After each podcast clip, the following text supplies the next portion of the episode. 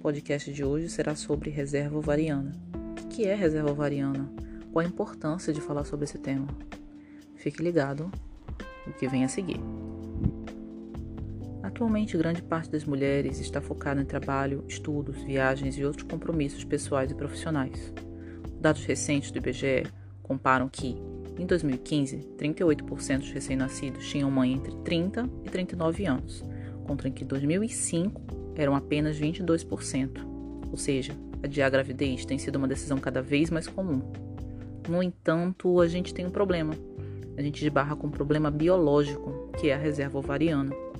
Deixa eu explicar para vocês. É muito importante vocês entenderem agora um conceito não muito agradável, mas necessário.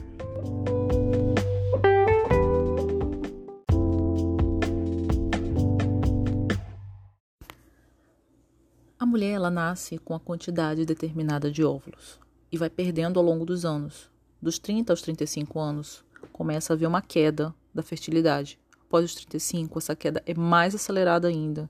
Isso compromete muito o futuro reprodutivo da paciente. Quando a gente fala em avaliar a reserva ovariana, muitas pessoas falam: ah, isso daí vai me ajudar a prever a longevidade, vai ser uma permissão para adiar a maternidade. Então, veja só, é, é uma ação muito arriscada porque a maioria dos testes refere-se à produção hormonal do ovário, estradiol, inibinas, ou então sua função sobre o eixo hipotálamo-hipófise ovariano, como o FSH ou LH, o que não vai garantir uma, a capacidade reprodutiva dos gametas. Pode ser feito também a contagem do folículo antral e a dosagem do hormônio antimileriano. Deixa eu tentar traduzir para você, ficou confuso, né? Pois é, deixa eu explicar. Quando a gente faz esses exames, a gente acaba vendo uma fotografia, acaba vendo você no momento, tá? Só que o que pode acontecer é que naquele momento, você com 30 anos, você tá maravilhosa. Mas se você deixar dois anos, você não sabe como seu corpo vai se comportar. A gente não sabe como vai ficar os seus óvulos. E não tem como a gente prever se você vai perder muitos ao longo do tempo ou não ou então como vai ficar a qualidade deles. Né? Então é muito importante a gente entender é, que a reserva avaliação da reserva ovariana é para quem quer engravidar agora ou para quem tem algum plano, né? Por exemplo, ah, eu tenho um plano de congelar os meus óvulos, ou se eu descobrir que essa reserva ovariana está um pouco baixa, eu vou tentar engravidar logo. Então é importante a gente planejar a ação. Medir por medir não vai dizer se você vai ter mais cinco anos de fertilidade ou não tá? Então é muito importante que converse com seu médico sobre isso.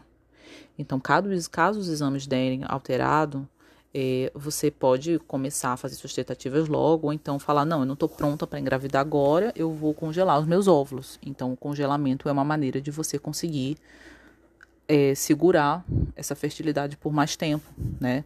Lembrando que congelamento, técnica de reprodução humana não é garantido 100%, tá? A gente não tem 100% na medicina e não pode ser prometido isso, mas é uma grande chance para quem quer adiar. Né? Então, sempre busque avaliação médica. Se você não tá, você passou dos 30, passou dos 35, você não quer engravidar agora, é hora de realmente você avaliar sua reserva com planejamento. Será se você vai repensar sobre a maternidade ou você vai congelar? Então, busque ajuda.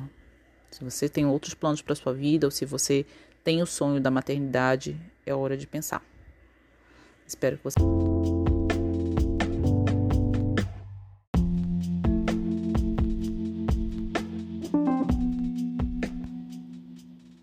Eu espero que você tenha curtido o episódio de hoje. Se você gostou, compartilhe com seus amigos e me siga na rede social. No Instagram, doutora Jaqueline Mazotti. Muito obrigada. Até a próxima.